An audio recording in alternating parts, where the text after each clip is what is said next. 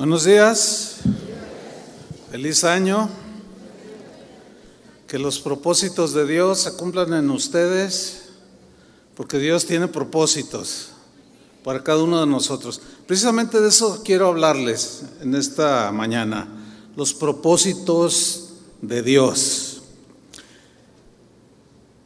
Cada inicio de año, muchísima gente realiza el tradicional ritual mis propósitos de año nuevo, ¿verdad?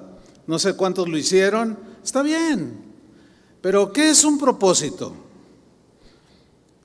Un propósito es una determinación firme de alcanzar algún objetivo.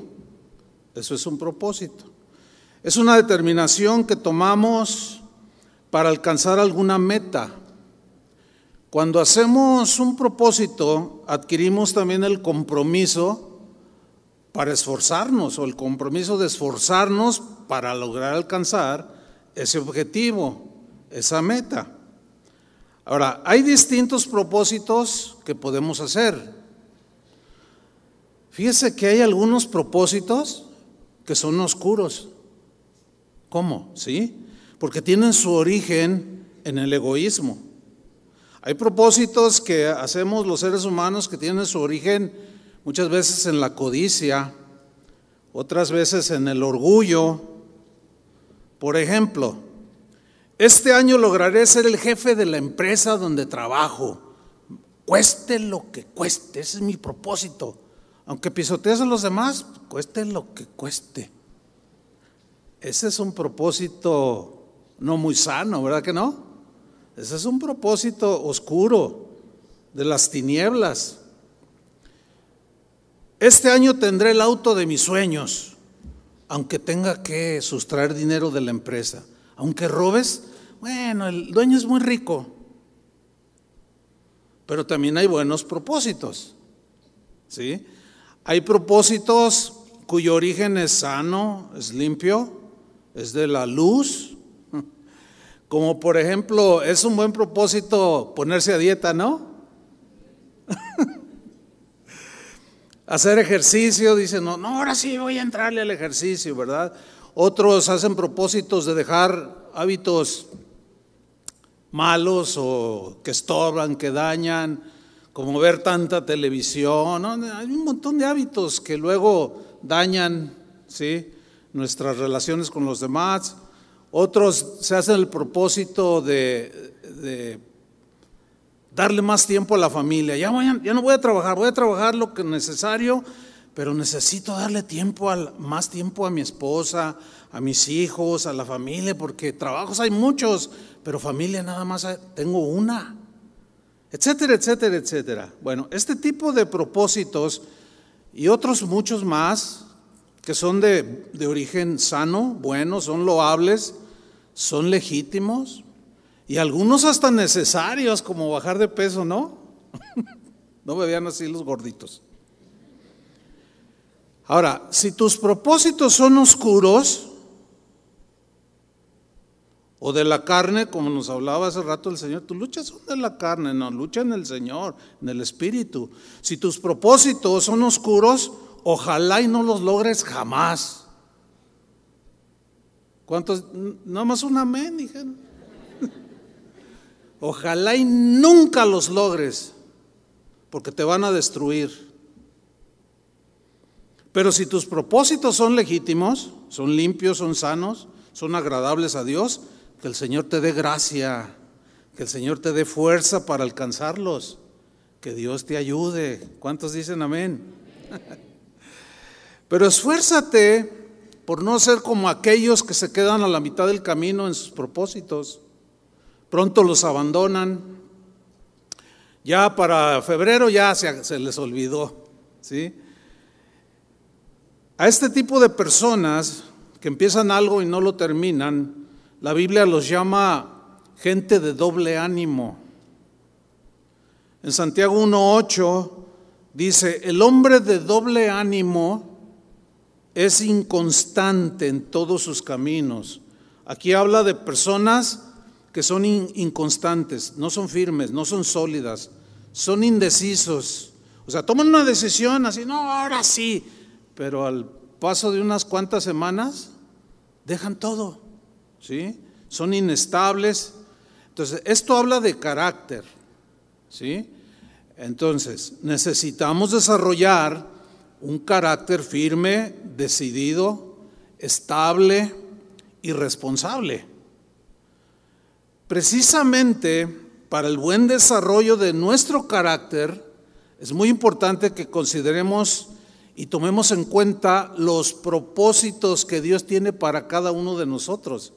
Está bien los propósitos buenos que tú tengas, lucha por alcanzarlos, pero ya entrando en el ámbito espiritual, porque nuestros propósitos pues son muy terrenales, no muy materialistas, pero los propósitos de Dios tienen alcances eternos.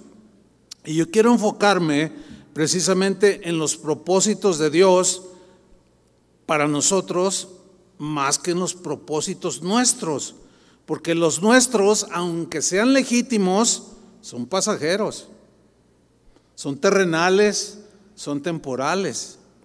Sin embargo, los propósitos de Dios, que son los deseos de Dios para cada uno de nosotros, son las metas que Dios quiere que alcancemos. Sus propósitos son mejores que los nuestros. ¿Están de acuerdo con él? ¿Con eso? Los propósitos de él versus nuestros propósitos, pues yo me quedo mejor con los propósitos de él, porque los míos son terrenales, pero los de Dios son elevados. Son propósitos que trascienden lo terrenal, trascienden hacia la eternidad. Por ejemplo, mire, yo, en mi juventud tenía el firme propósito, iba bien, eh, yo tenía el firme propósito de ser un ingeniero agrónomo, me encanta el campo. Pero Dios, cuando yo conocí al Señor, eh, Él tenía un propósito para mí diferente. Y el propósito que Dios tenía para mí en ese tiempo era pues que yo fuera un pastor que cuidara y guiara y aconsejara y alimentara a parte de su rebaño. O sea, yo, yo pude haberme esforzado por ser ese ingeniero que yo quería ser, pero Dios tenía un propósito mejor para mí. Ahora, no quiere decir que si alguien quiere ser profesionista es malo, no, no, no. Sí me está entendiendo, ¿no? Entonces, nada más lo di como un ejemplo.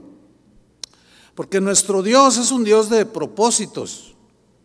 Toda su creación, todo lo que vemos en la creación, lo hizo con un diseño maravilloso, pero lo hizo con propósito. Cada, cada elemento, cada cosa que forma el universo tiene un propósito. A los seres humanos, a usted y a mí, nos hizo también con propósitos para lograr Dios eh, o que nosotros más bien cumpliéramos propósitos que Él tenía y sigue teniendo para nosotros. Dice la Biblia, por ejemplo, que nosotros fuimos creados, hasta lo cantamos hoy, fuimos creados para alabanza de su gloria. Ese es un propósito de nuestra creación, para alabanza de su gloria, para que usted sea gloria y fama de Dios en esta tierra. Fuimos creados para tener comunión con el Creador, ¿sí? Toda su creación la, con, la, hizo con el propósito de que nosotros la disfrutáramos. El apóstol Pablo en 1 Timoteo 6, 17 dijo que Dios nos da todas las cosas, o sea, las de la creación, en abundancia para que las disfrutemos. ¿A poco no disfruta una puesta del sol? El otro día estaba allí con mi nieta y está pues el clima así un poco frillito. Le digo, vente, vamos a tomar 20 minutos de vitamina D. Y le dice la niña, ¿qué? Y le dije, no, vente, vente. Y ahí estábamos en el sol disfrutando de la creación. El, sol, al ser creado, tiene un propósito. Bueno, muchos propósitos. Que no, no, no voy a abundar mucho en eso. Ahora, Satanás pretendió destruir los propósitos de Dios para los seres humanos. Tentó a Adán y a Eva para que desobedecieran y pecaran y apartarlos para que no se cumplieran los buenos propósitos que Dios tenía para nosotros. Todo parecía como que Satanás se saldría con la suya.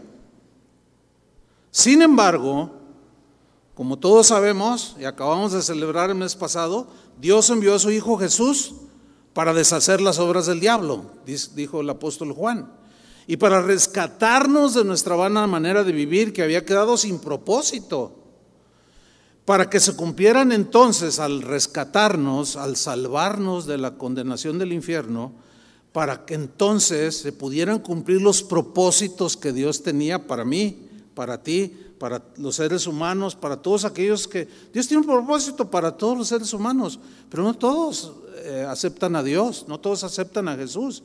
En el caso de ustedes, de nosotros que hemos recibido a Jesús en nuestro corazón, los planes de Dios se están cumpliendo cotidianamente, los propósitos de Dios se cumplen. Ahora, aún a pesar de que somos salvos,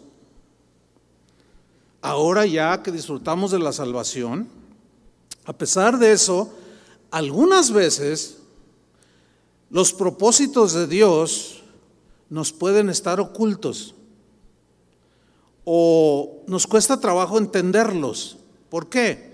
Porque nuestro entendimiento es muy limitado. Nuestra imperfección nos impide entrar en esa dimensión tan profunda de comprender todos los propósitos que Dios tiene para nosotros. Por eso es que a veces algunos de esos propósitos nos son ocultos. Sin embargo, aunque son ocultos, por la fe, al creer que Dios es un Dios que hizo todo con propósito, aunque no sean ocultos algunos de esos propósitos, por la fe podemos estar seguros de que Dios está detrás de todo evento que suceda en nuestras vidas. ¿Cuántos dicen así es? Sí, por la fe sabemos que Dios este, tiene control y dominio de todo. Por ejemplo, hubo un propósito que estaba oculto en aquel hombre que nació ciego, que Juan el apóstol en su evangelio en el capítulo 9 versículo 1, él nos narra, vamos a leerlo. Dice, al pasar Jesús vio a un hombre ciego de nacimiento. Y le preguntaron sus discípulos diciendo, rabí, que quiere decir maestro, ¿quién pecó? ¿Este o sus padres para que haya nacido ciego? Yo quiero que ustedes noten que los discípulos están atribuyendo al pecado la razón por la que este hombre nació ciego. Aunque en este caso, síganme con mucha atención, estaba velado para los discípulos y todos los que miraban al ciego, decían por sus pecados, sus familiares, sus padres, aunque estaba velado en este caso, el verdadero propósito por el cual Dios permitió que este hombre naciera ciego. Esto es profundo. Sigo leyendo en el versículo 3. Entonces le hacen esa pregunta y Jesús responde, no es que pecó este, ni sus padres. Ahora, ¿pecaron sus padres? Sí. ¿Pecó él? Sí. Pero en este caso, su ceguera no era por causa del pecado. Hay enfermedades, cosas que suceden que son consecuencias del pecado, pero en este caso no. Jesús mismo lo está diciendo. Y eso era un propósito que Dios había permitido que este ciego naciera así, sin poder ver, porque Dios tenía un propósito que estaba oculto allí, no lo entendían los discípulos, por eso le preguntaron lo que le preguntaron. Y Jesús les dice, no es que pecó este ni sus padres, sino o, nació para que las obras de Dios se manifiesten en él. Ese fue el propósito oculto. Muchos, para muchos inentendible. Ay, pero ¿cómo? ¿Por qué? Porque Dios tenía el propósito de que en un momento dado Jesús en frente de muchos testigos lo sanara para demostrar que él era el Hijo de Dios. Ese era el propósito. Entonces, para nosotros, nosotros no estamos a la deriva. Para nosotros no, hay coincidencias, como ya di un tema sobre este, este punto, de que para nosotros no hay coincidencias, todo está en el dominio y el control de Dios. Versículo 4 dice Jesús, me es necesario hacer las obras del que me envió. Y una era cumplir ese propósito con ese ciego. Fíjate qué interesante. Entre tanto que el día dura, la noche viene cuando nadie puede trabajar. Entre tanto que estoy en el mundo, luz soy del mundo. Dicho esto, escupió en tierra e hizo lodo con la saliva y untó con el lodo los ojos del ciego. Un poco fuera de lugar, ¿no? Así como que, ¿qué hizo Jesús? Pues lo que dice ahí. ¿Por qué? Porque así quiso él. Punto. Versículo 7. Y le dijo al ciego, Ve a lavarte en el estanque de Siloé, que traducido es enviado. Fue entonces, o sea, obedeció, y se lavó y regresó viendo. Entonces los vecinos y los que antes le habían visto que era ciego, decían, ¿no es este el que se sentaba y mendigaba? Unos decían, Él es.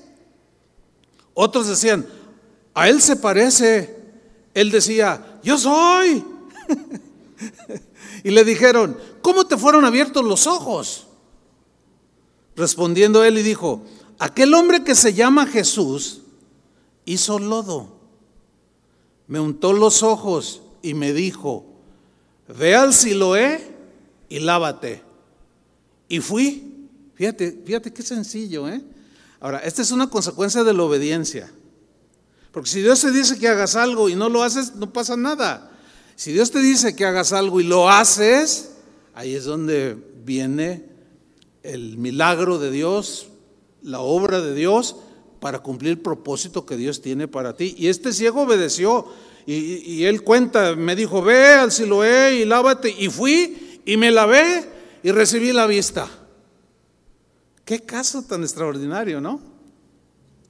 Notan cómo el propósito que Dios tenía para este ciego era al nacer ciego era para que Jesús demostrara que era el, era el Hijo de Dios. Todo tiene un propósito, hermanos. Aunque en ocasiones nos cueste trabajo entender, porque piensan un poco en sus padres, ver que su hijo nació ciego, pues no, es nada agradable. Sin embargo, quedó, quedó registrado en el Evangelio la obra de Jesús en la vida de este hombre. José, el hijo menor de Jacob. Tenía otros once hermanos, los cuales lo maltrataron. Todos conocemos esa historia. El propósito de ellos, de los hermanos de José, era dañarlo, burlarse de él, por envidia, lo que haya sido. Pero el propósito de Dios al permitirlo era muy diferente. La pregunta eh, lógica y pues entendible humana es, pero ¿por qué Dios permitió eso? Bueno, es que como seres imperfectos cometemos muchos errores. Los hermanos de José cometieron el, gran error de quererlo dañar por envidiosos. Pero Dios, ese es el poder que Dios tiene, por eso es Dios. Y es, un, es maravilloso servir a un Dios así, ¿o no? que todo lo puede, que de lo negativo saca algo bueno. Entonces, el propósito de Dios al permitir lo que le sucede a José era muy diferente. Dios no quería dañar a José de ninguna manera, pero permitió esta dura prueba para llevar a José a Egipto, donde termina vendido y llega a parar ahí, lo meten a la cárcel y bueno, llega un día llega a ser el primer ministro de Egipto. Fíjese, Dios que veía el futuro, sabía que iba a haber una hambruna. Y ya José cuando estaba con Faraón le dijo, había tenido un sueño de, siete vacas flacas, siete vacas gordas, ¿se acuerdan? Le dijo, las siete vacas flacas son, eh, va a ser escasez, pero las siete vacas gordas, este, vas a cosechar mucho le dijo al faraón, entonces guarda en graneros para cuando venga el tiempo de las vacas flacas. Y aquí hay un principio de ahorro que no, no quiero tocarlo ahorita, pero pues usted imagíneselo, ¿no? Cuando te está yendo bien, guarda, no, órale, yo pago. No, no, no, sea sabio porque luego llegan las vacas flacas, las que se pusieron a dieta a fuerza. Entonces, como Dios sabía el futuro, esta es la manera en que Dios teje todo de una manera impactante.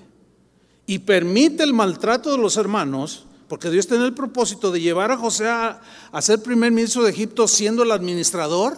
Viene la hambruna, van Jacob manda a sus hijos a, a pedir comida, a comprar comida a Egipto y se encuentran con José, pero no lo reconocen. Pero él sí los reconoció. Y cuando se revela a ellos, ellos se asustan, pues lógico. Ellos pensaron, sin duda, nos va a colgar. Se va a vengar de nosotros, pero José era muy distinto. Cuando él se revela a ellos, miren lo que les dijo en Génesis 50, versículo 19. Les respondió José, no temáis, tranquilos, tranquilos, a ver, cálmate Rubén, tú, eras, tú eras el, fuiste el más mala onda, pero tranquilo, no pasa nada, les dice. No temáis, ¿acaso estoy yo en lugar de Dios? O en otras palabras, yo no soy Dios, Dios se encargará de ustedes, pero yo estoy bien en mi corazón, porque entendí el propósito de Dios, por eso.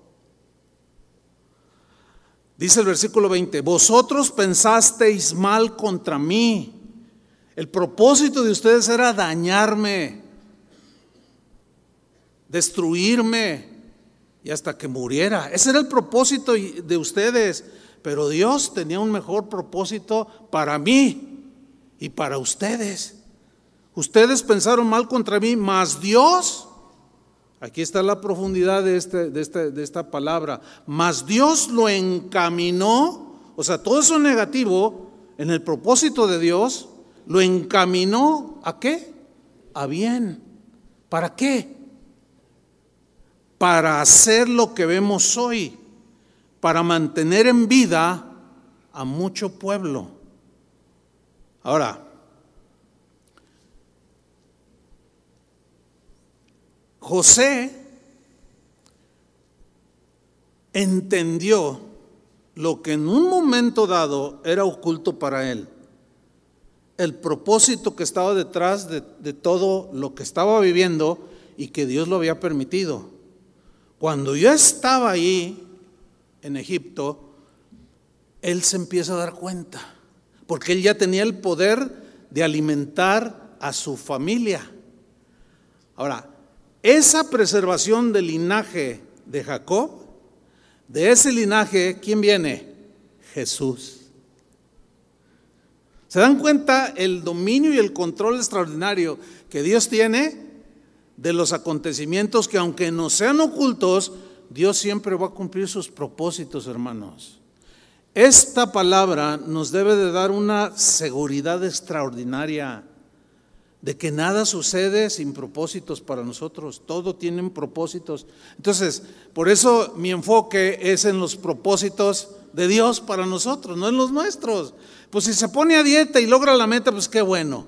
Mire, yo me propuse hace tres años ya rondaba yo los 95 kilos. Dije, no, no, no, pues esto no está bien. Y ya tengo tres años manteniéndome en el, en el peso que debo de tener. Y me siento muy bien. Pero bueno, siguen pasando los años, me voy a hacer viejito y un día me voy a morir. Fue algo bueno para mí en su momento, pero es de duración terrenal. Pero los propósitos de Dios no.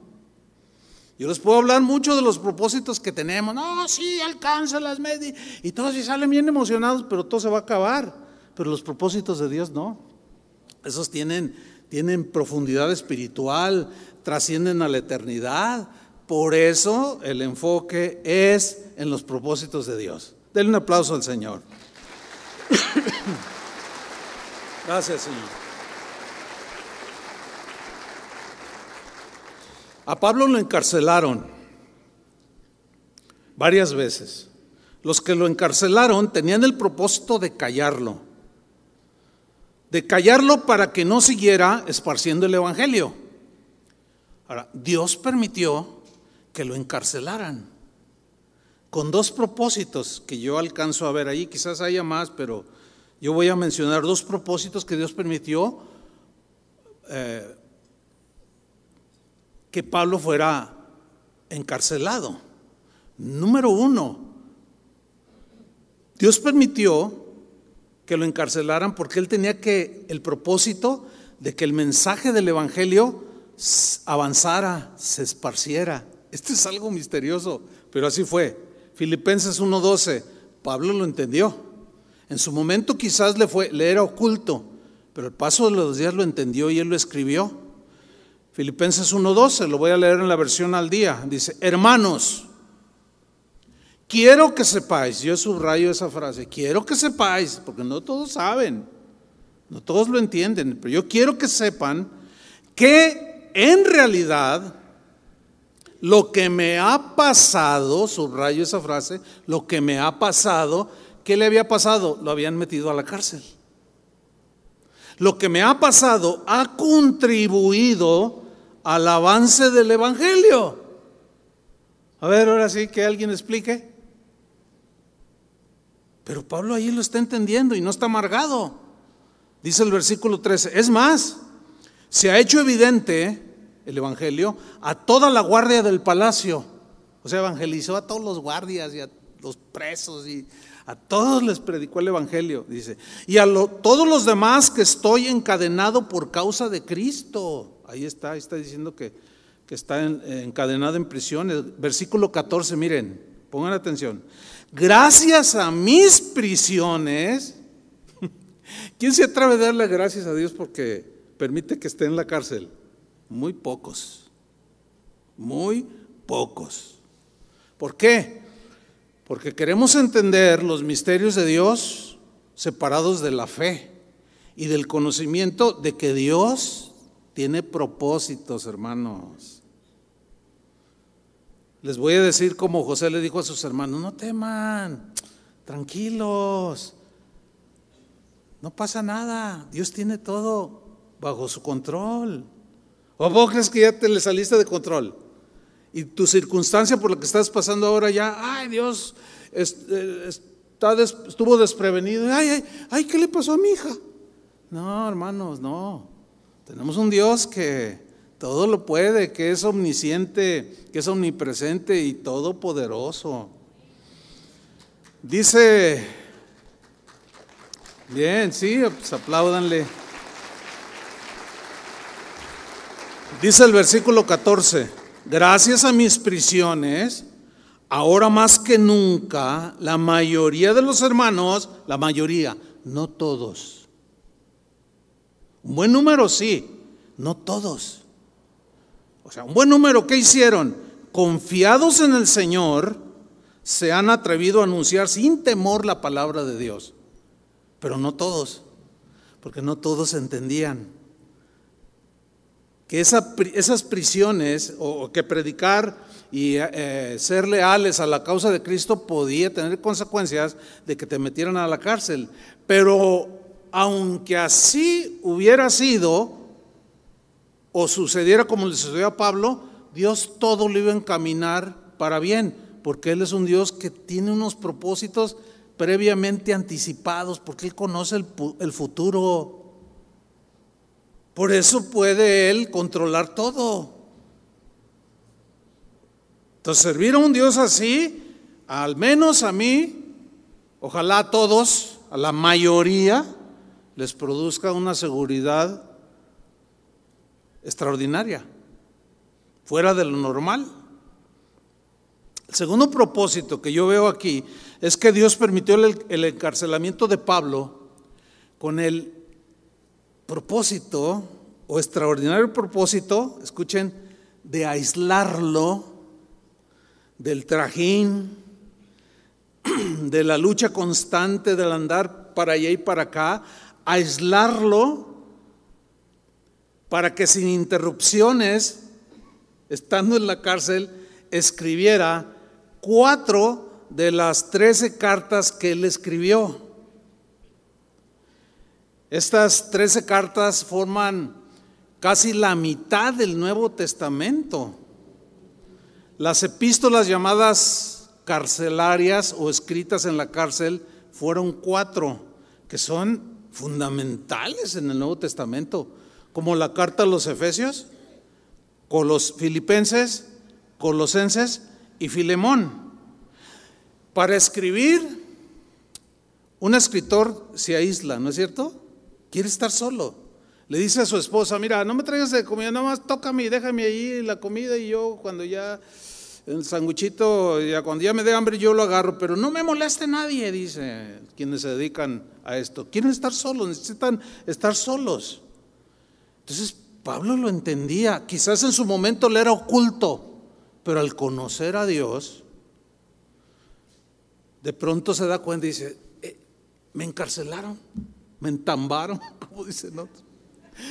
Y, y me metieron a la cárcel y mira, me quisieron callar pero Dios tenía un propósito detrás de eso, que el Evangelio se esparciera. Y algunos hermanos, aunque me vieron en la cárcel, tomaron mucho valor y no se callaron y predicaban por todos lados el Evangelio. ¡Wow! Y estoy también aquí, tranquilo, estoy solo, encadenado y puedo escribir, pero puedo escribir. Y escribió cuatro epístolas extraordinarias. ¿Ven? No hay nada que se le pierda a Dios. Hubo un propósito en la muerte de Jesús también. Los religiosos, las autoridades de Jerusalén, tenían propósitos malvados. Querían deshacerse de Jesús. Lo mataron. Pero de manera misteriosa, incomprensible y oculta, Dios tenía un propósito misterioso, ¿cómo lo diré? Oculto. Detrás de esa muerte atroz, al permitir la muerte de su hijo en manos de esos perversos. Mira lo que dice Pablo precisamente en la carta a los colosenses en el capítulo 1, versículo 20, en la versión al día. Nota el propósito, dice, y por medio de Cristo, reconciliar consigo todas las cosas, tanto las que están en la tierra como las que están en el cielo, haciendo la paz mediante la sangre que derramó en la cruz. En otro tiempo vosotros, por vuestra actitud y vuestras malas acciones, estabais alejados de Dios y erais sus enemigos. Pero ahora Dios, a fin de presentaros santos, intachables e irreprochables delante de Él, os ha reconciliado en el cuerpo mortal de Cristo mediante su muerte. O sea, los enemigos de Jesús pensaron que al matarlo se iban a deshacer de Él y ya todo se acababa. Pero Dios en su propósito eterno, con su gran poder y sabiduría, permitió eso. ¿Sí? Es sorprendente que Dios pueda sacar algo bueno de las acciones malvadas de los hombres. Es sorprendente, hermanos. Aquí está el caso más eh, claro. ¿Cómo, ¿Cómo se explica esto, el hecho de que Dios pueda sacar algo bueno de las acciones malas de los hombres malvados. ¿Cómo es que los hombres pueden tener propósitos y acciones malvadas contra otras personas y Dios a la vez use esas acciones malvadas para cumplir sus propósitos? ¿Cómo se explica esto? Hay una, hay una manera de explicarlo. Hay una doctrina que está en la Biblia, sustentada en la Biblia, que los cristianos de los primeros siglos llamaron la providencia de Dios. La providencia de Dios. La palabra providencia significa pro es en favor de algo, ¿sí? Y significa el cuidado de Dios a sus hijos, sí o sí. Aunque en ese cuidado Él tiene para nosotros, sucedan cosas que parece como que, ¿dónde está Dios? Sin embargo, ahí está. Providencia significa provisión o previsión, también previsión de Dios. Y habla del cuidado que Dios tiene a su pueblo, de la provisión de Dios a sus hijos. Esa es la providencia de Dios. la providencia de Dios habla de cómo Él gobierna y está en control de todas las cosas de su creación. O sea, ha escuchado esta manera, de, estas expresión, expresiones como esta, de manera providencial sucedió esto. ¿Ha oído esa palabra? Providencial. O sea, de la providencia de Dios, que Dios previendo, sabiendo y conociendo cosas que los seres humanos tienen en contra de otros o situaciones de la vida cotidiana que eventualmente suceden, pero previamente Dios ya las conoce. A veces nos libra sin que nos demos cuenta, pero a veces permite con propósitos. ¿Están conmigo? ¿Me están entendiendo? Es importante. Entonces Dios, la providencia de Dios, de manera providencial pues él, muestra en la Biblia cómo gobierna la creación. Eh, por ejemplo, el Salmo 103, versículo 19, dice, Dios estableció en los cielos su trono. ¿Dónde está el trono de Dios? En los cielos, o sea, en las alturas. Quiere decir que está sobre todo reino. Y luego dice, y su reino, reino de Dios, ¿qué hace? Domina sobre todos. Aquí se refiere a reinos. El reino de Dios domina sobre todos los reinos, aún el de las tinieblas. Acuérdense que ni Satanás hace algo que Dios no lo permita, como en el caso de Job. Dios gobierna el mundo físico, tiene un control extraordinario. Por ejemplo, en Mateo 5:45 dice, para que seáis hijos de vuestro Padre que está en los cielos. Y aquí viene el dominio de Dios, el control de Dios, que hace salir su sol. El sol es de Él, porque Él lo creó. Pero ¿quién lo hace salir? De una manera en el pues cronométrica exacta sale cada día. Pero ¿quién lo hace salir? ¿Quién lo hace funcionar con esa exactitud a la distancia correcta que ni nos congelamos ni nos funde? Dios. Solo de su dominio, ¿no? De su control soberano. Entonces dice que Dios hace salir su sol sobre malos y buenos. Fíjese la, la gran bondad de Dios, no solo hacia los buenos, sino también hacia los malos. Nosotros los buenos le damos gracias y los reconocemos. Los malos ni cuenta se dan. Pero ahí está el beneficio indiscriminado de Dios aún para los malos, hace salir el sol. Y hace llover, ¿quién hace llover? Dios. Hace llover sobre justos e injustos. Ahí está el dominio sobre el mundo físico. ¿Se acuerda que de Jesús cómo calmó la tempestad? Pleno dominio. Él estaba dormido, los discípulos, ¡ah! Y Jesús se levanta y dice, calma, calma, vientos, y, y todo sereno.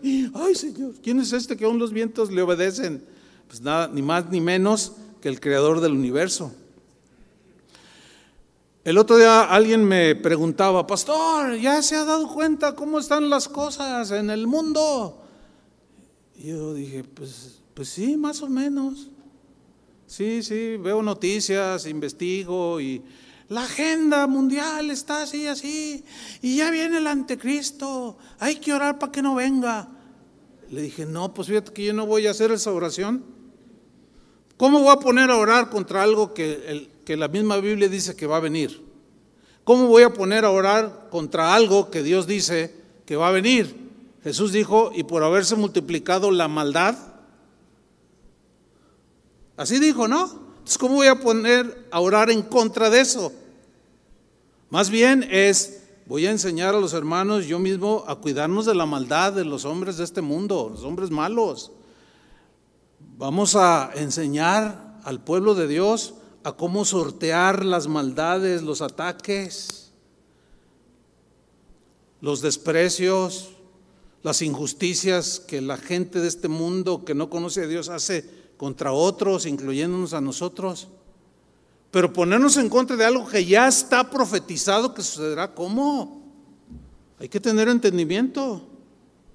Y luego todavía algunos dicen, no, es culpa de los cristianos que los legisladores estén eh, eh, eh, pues avalando con sus leyes todo lo que están aprobando, todas las atrocidades que ustedes ya saben y conocen, ¿no?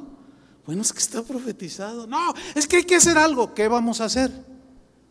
Pues hay que manifestarnos y con ¿Y a poco crees que van a dejar de hacerlo?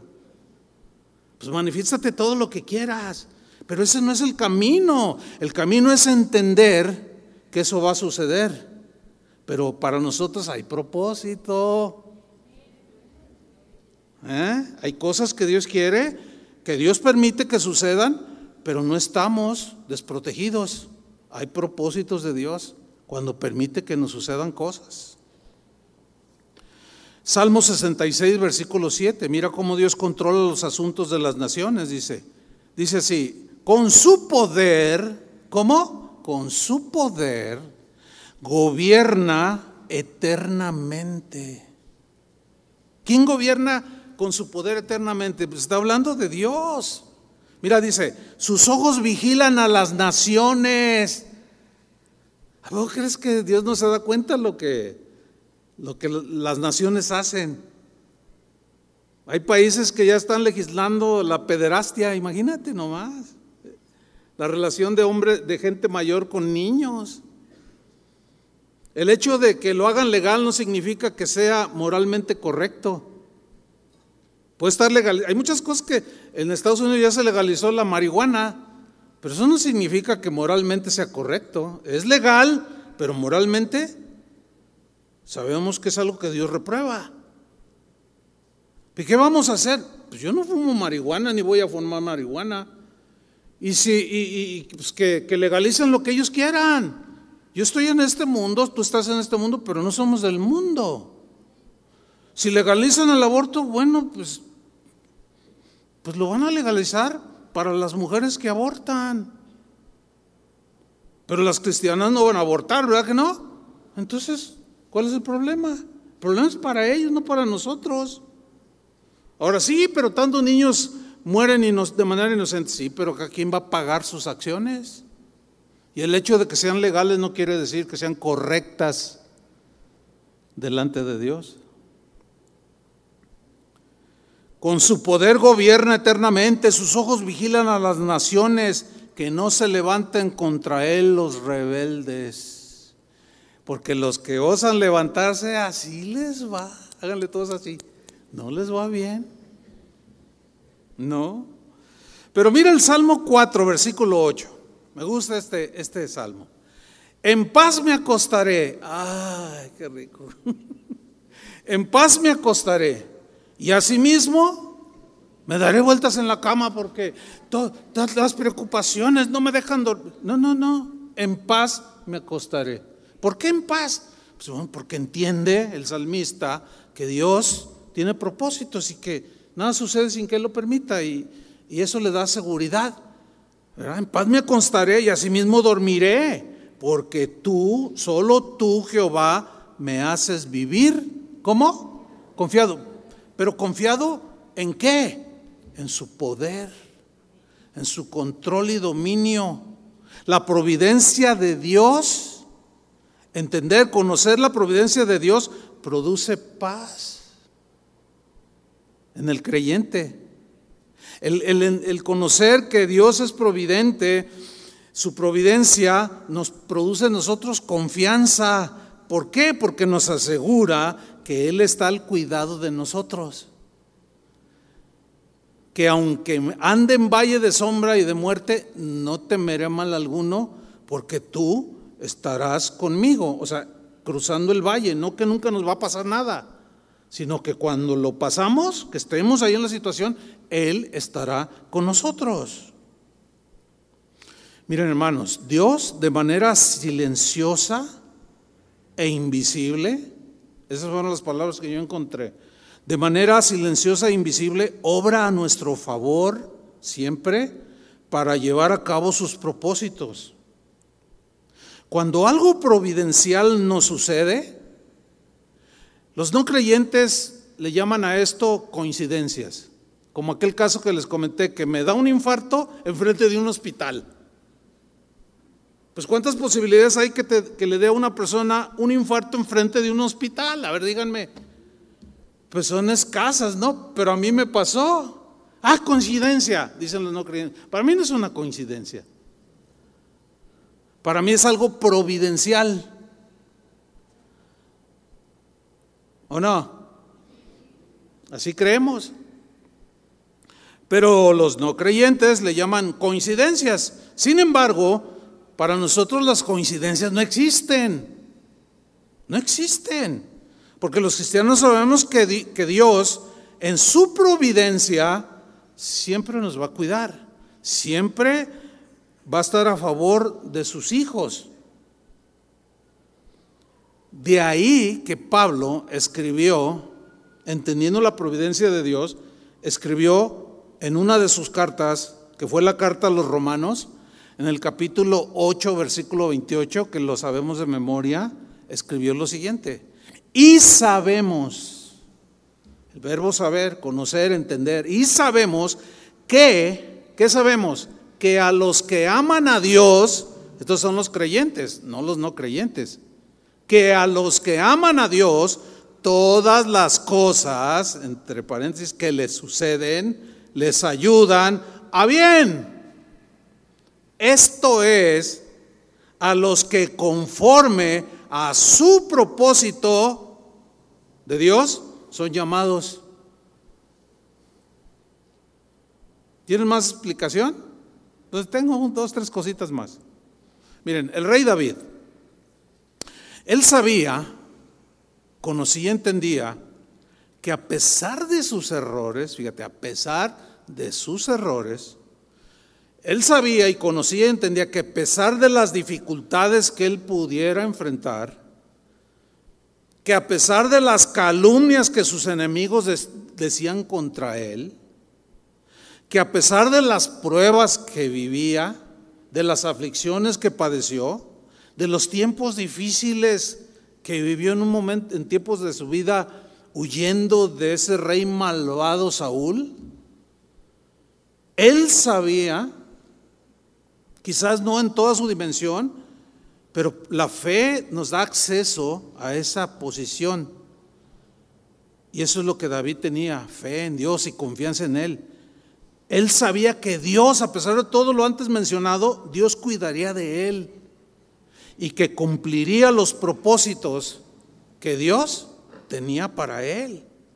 Por eso escribió en el Salmo 138, versículo 8, fíjate lo que escribió, Jehová cumplirá su propósito en mí. ¿Qué va a hacer Dios? A cumplir su propósito en ti a cumplir su propósito en mí. Ahora, ¿cómo aplicar esto? Es sencillo. La situación que estás pasando, ¿cómo es? Pues es de, bonanza, Dios te está bendiciendo, pues disfrútalo y comparte con el que a lo mejor no tiene tanto en este momento. Pero quizás otros están pasando alguna situación, algunos quizás quedan sin trabajo, no lo sé. Algo estás pasando. Entonces, ¿cómo aplicar esto? Acuérdate que David, a pesar de todo lo que ya mencioné, él sabía y conocía como Pablo y sabemos que todas las cosas ayudan para bien. Y él sabía, tú tienes que saberlo. La fe te da acceso a entender, quizás no en toda su dimensión, pero sí en una buena porción para que estés seguro de que Dios tiene un propósito. El otro día eh, un pastor de una casa de oración llamó muy preocupado. Hermanos, nos pidieron el local donde nos reunimos y no sabemos qué vamos a hacer. Entonces le contesta el pastor Toño Ortiz, ah, hermano, ¿eso te preocupa? Es que no sé qué es. Tranquilo, hermano, tranquilo. O sea, este, ¿acaso crees que Dios ya ¿Ya se olvidó de ustedes? Y lo, empezó a ministrar y el pastor terminó, oye, de veras, ¿verdad? Sí, es que, es que cuando estamos bien, pues pues sí tenemos fe, pero no la estamos ejerciendo. Pero cuando viene la adversidad, la dificultad, el ataque, la injuria, la injusticia, ahí es donde se necesita la fe en ese Dios providente. Que Él va a proveer, que Él está al cuidado de mí y que va a obrar en su propósito para darme, no me va a desamparar. Y el pastor terminó diciendo, de veras, ¿verdad? Ay, qué pena me dio, qué pena me dio. No, no, hermanos, tranquilo, a cualquiera nos pasa. Así de sencillo se aplica. Jehová cumplirá su propósito en mí. ¿Por qué cuando nos pasa algo siempre pensamos de manera negativa? Pierdes su trabajo, ¿y qué voy a hacer? A ver, espérame, ¿qué acaso no puede ser porque Dios te quiera dar uno mejor? Ah, ¿Por qué mejor no piensas en eso? Que en sí ese es el propósito, uno de los propósitos. Otra para que haga crecer tu fe, que confíes en Él, no tienes en qué agarrarte, no tienes, y ya viene la renta, ya viene esto, y ya viene el otro, y Señor. Y luego Él te suple y dice, ay Señor, y empieza a testificarle a los demás, Dios me suplió, Dios me ayudó. Pues claro, y está abonando Dios en sus propósitos cumplidos en ti para que tú crezcas en tu carácter, en tu vida, en tu fe. ¿Todavía quieren sus propósitos de ustedes? No, yo no. Bueno, los que tenga humanos, pues voy a luchar por alcanzarlos, que sean sanos. Pero yo prefiero los propósitos de Dios. ¿Cuántos prefieren los propósitos de Dios? Sin duda. Fíjate, en Efesios 1:11, lo que dijo Pablo, en Él, o sea, en Cristo, asimismo tuvimos herencia. Cuando le recibimos, fuimos, eh, entramos a una posición de herederos, tuvimos herencia, habiendo sido predestinados conforme a qué? Al propósito de Dios, al propósito del que hace todas las cosas según el designio de su voluntad. ¿Cuál era el propósito de Dios? Que fuéramos sus herederos y que recibiéramos toda la riqueza espiritual, la vida y por Abel que emanan de Él. Toda buena dádiva y todo don y regalo perfecto proviene de Dios. Pero Satanás quiso que lo perdiéramos.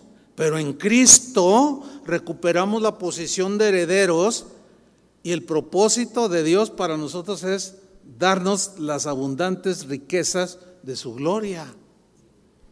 Así es que si alguno dice, ay hermano, yo soy pobre, no tengo ni en qué caerme muerto, no sabe lo que está diciendo. Está en una mente muy, muy, muy terrenal. Probablemente nunca llegues a tener una casa aquí en esta tierra. ¿Y eso te preocupa? ¿Eso te pone triste? Y luego, y luego ¿qué, qué, qué, va a suceder cuando te mueras? ¿A dónde vas a ir? A tu casa, a la morada que Dios ha preparado para los que le aman. Entonces, ¿cuál es la preocupación? ¿Cómo que, ay, no tengo en qué caerme muerto? Dejen esas expresiones. ¿Por qué? Porque eso habla de un desconocimiento de que no entendemos y no conocemos que lo espiritual es más valioso que lo material. ¿Qué prefieren? A ver, una gran casota aquí y cuando te mueres te vas al infierno o aquí no tener nada y vivir al día, pero cuando te mueres vas a la casa del Padre. ¿Qué prefieren? ¿Ya ven? Bueno, unos poquitos. Yo pensé que todos iban, no, bueno, está bien. Fíjate, su propósito era salvarnos. Y una vez en sus manos, ya salvos, su propósito es heredarnos. Pero también, mientras estamos en esta tierra, otro de los propósitos hermosos y maravillosos de Dios es formar el carácter de Cristo en nosotros. Ese es otro de los propósitos de Él. Dios va a trabajar con nosotros. Dios va a trabajar con nuestro carácter día tras día. Él va a quitar todo aquello que no le agrada de nosotros. Una vez vi un, una, pues un, dibujo en dos partes. En una parte está un cristiano, así, un, se, ve que es un joven, ¿verdad? Son monitos, ¿verdad?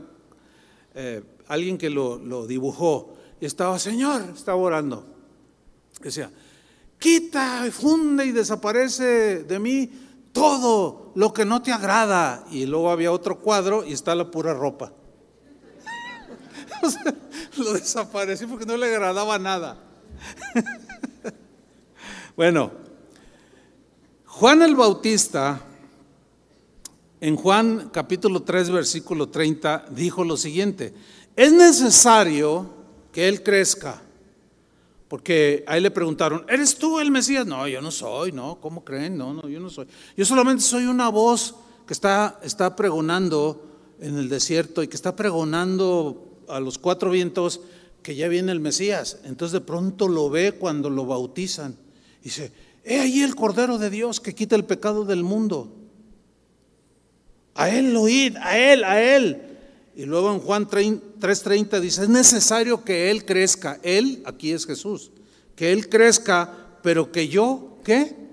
Mengüe. O sea, crecer es así, menguar es hasta desaparecer ese hombre y esa mujer que no le agrada a Dios.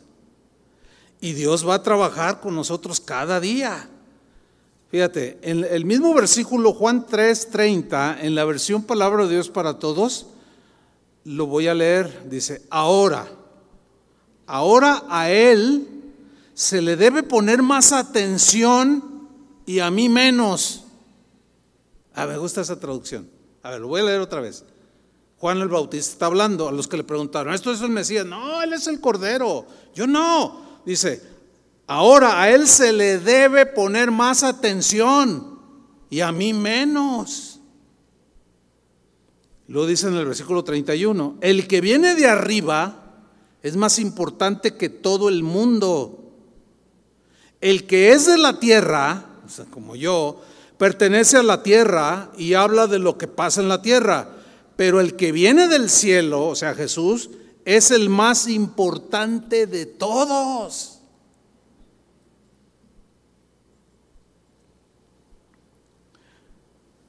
El italiano Arturo Toscanini, para los que les gusta la música, quizás lo identifiquen. Este hombre, Arturo Toscanini, es considerado el más grande director de orquesta de los siglos XIX y XX. En la actualidad sigue siendo como uno de los mejores directores de orquesta. Un musicazo con un oído, con una mente, con un hacia la música impresionante. Era famosísimo en el siglo XIX que él vivió. A pesar de su fama, dice una anécdota de su vida, a pesar de su grandeza musical, una vez, hablando con la orquesta que estaba dirigiendo, porque iban a tocar una sinfonía de Beethoven, les, dijo a cada uno de los músicos de su orquesta, caballeros, damas y caballeros, quiero decirles algo muy importante. Y todos lo miraron. Y les dice Toscanini, yo no soy nada, ustedes tampoco son nada. Beethoven lo es todo. Hagamos que brille Beethoven. O sea, nosotros desaparezcamos. El, lo que vamos a tocar no es nuestro, es de Beethoven el genio musical. Fíjate, a pesar de su grandeza y de sus extraordinarios músicos, tuvo la humildad de decir, yo no soy nada, ni ustedes son nada, el grande es Beethoven. Toscanini sabía muy bien que su misión no era atraer la atención de la audiencia hacia él, ni hacia su orquesta, sino borrarse él y borrar a cada miembro de la orquesta para que Beethoven se mostrara en toda su grandeza y que la gente se quedara en su mente, ¿qué música creó Beethoven? Bueno, el propósito de Dios para nosotros es formar el carácter de Cristo en cada uno de nosotros, para que sea Cristo el que brille y no nosotros. Les hago una pregunta. ¿Quién es el más importante en nuestra vida? ¿Quién es el más importante? ¿Tu papá, tu familia o Cristo? Cristo. Otra pregunta. ¿Cuáles propósitos son más importantes? ¿Los tuyos, los nuestros o los de Dios? Los de Dios, sin duda, hermanos. Sin duda.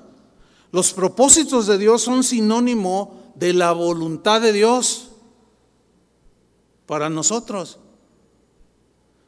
En este año que inicia, hagamos el propósito de hacer la voluntad de Dios para que sus propósitos se cumplan en nosotros, en todas las áreas de nuestra, de nuestra vida. Dios tiene propósitos para tu familia, pero se requiere la obediencia. Dios tiene propósitos para tu profesión, tu trabajo, tu negocio. Dios tiene propósitos mucho, muy diferentes a los nuestros. Y siempre Él se, se va a enfocar en lo eterno, en la eternidad que hay en tu corazón, porque somos seres que tenemos eternidad en nuestros corazones. Y el deseo de Dios, yo me uno al deseo de Dios de que sus propósitos se cumplan en tu vida, que se cumplan en mi vida. Solo así tendremos propósito en esta vida. Y yo quiero terminar con una escritura que está registrada en Números, capítulo 6, versículo 22. Se los voy a leer. Quizás no aparezca a menos que se pongan ahí los de la computadora. Número 6, 22. Dice, entonces el Señor le dijo a Moisés, habla a Aarón y a sus hijos y diles, Así bendecirán a los israelitas, al pueblo de Dios, y les dirán. Y yo quiero tomar esta palabra, esta bendición para ustedes, Y bendecirlos. De, de que si tú tienes el propósito de, de que ahora sí se te logre la casa de tus sueños, pues está bien, gloria a Dios, disfrútala. Y si no, ¿qué vas a hacer? ¿Te vas a frustrar o vas a... Pues no, ¿verdad que no? Hablaron y a sus hijos. Y ahora yo dejo en ustedes esto. Versículo 24. El Señor te bendiga y te guarde. ¿Cuántos dicen amén? Versículo 25. El Señor haga resplandecer su rostro sobre ti para que tengas luz, para que tengas paz, para que entiendas y tenga de ti misericordia. ¿Cuántos dicen amén? Y que a pesar de tus errores, de nuestros errores, Él lo vuelva para bien al final de todo, en su providencia. Y finalmente versículo 26, el Señor alce su rostro sobre ti y te dé paz. Pues que este año, en medio de la turbulencia y de los que vienen, tengamos paz, hermanos, en medio de la tormenta. Entonces, yo deseo, anhelo que los propósitos de Dios se cumplan en mí. También deseo y anhelo que los propósitos de Dios se cumplan en cada uno de ustedes. Y tú debes desear lo mismo. Que los propósitos de Dios, los de Dios, si se cumplen los tuyos, está bien. Dale gracias a Dios. Disfrútelo y comparte. ¿Sí? Pero sobre todo, que tu mente y corazón esté en, que los propósitos de Dios se cumplan en tu vida, porque son mejores que los nuestros. Y no tenemos que andar haciendo todas esas este, eh, eh, eh, pues, malabares de las uvas y quién sabe cuánto rollo hacen. y ay, ay, no digas esto. No, no, no, no. Nosotros decimos y confiamos lo que Dios dice y creemos en el Dios que tiene todo el poder, el dominio y el control. Dale un aplauso a Él. Amén. Gracias, Señor. Pónganse de pie. Levanta tus manos y agradecele al Señor. Señor, muchas gracias por tu palabra. Gracias por ser un Dios que cuida de nosotros. Un Dios que tiene propósitos eternos, no meramente materiales ni terrenales, porque estos son pasajeros, son buenos, pero son pasajeros. Propósitos mucho mejores que los nuestros, porque los nuestros son enfocados a lo terrenal, a lo, a lo que nos conviene, pero hay unos propósitos que son mejores y esos son los tuyos. A veces, a veces son ocultos a nuestro entendimiento y comprensión, situaciones que tú permites que sucedan, pero tú todo lo encaminas a bien, como con José, como la muerte de Jesús, como el encarcelamiento de Pablo. Tantos episodios en, en las escrituras que podemos aprender, aún en los momentos o en las situaciones más incomprensibles como aquel como aquel niño que nació ciego y creció. Y nació ciego no por pecado de él o sus padres, sino porque tú tenías el propósito de que Jesús manifestara su poder. Señor, manifiesta tu poder en el momento que tú lo creas conveniente conforme a tus propósitos. Lo que has de permitir en nuestras vidas, Señor, en ese momento, haznos recordar que todo está bajo tu control que todo está bajo tu gobierno, porque tú gobiernas este, todos los reinos de este mundo y a pesar de la maldad de los hombres perversos, insensatos, que quieren dañarnos, que calumnian, que agreden, que cometen injusticias contra otras personas, aún detrás de eso tú puedes encaminarlo todo hacia, hacia el bien.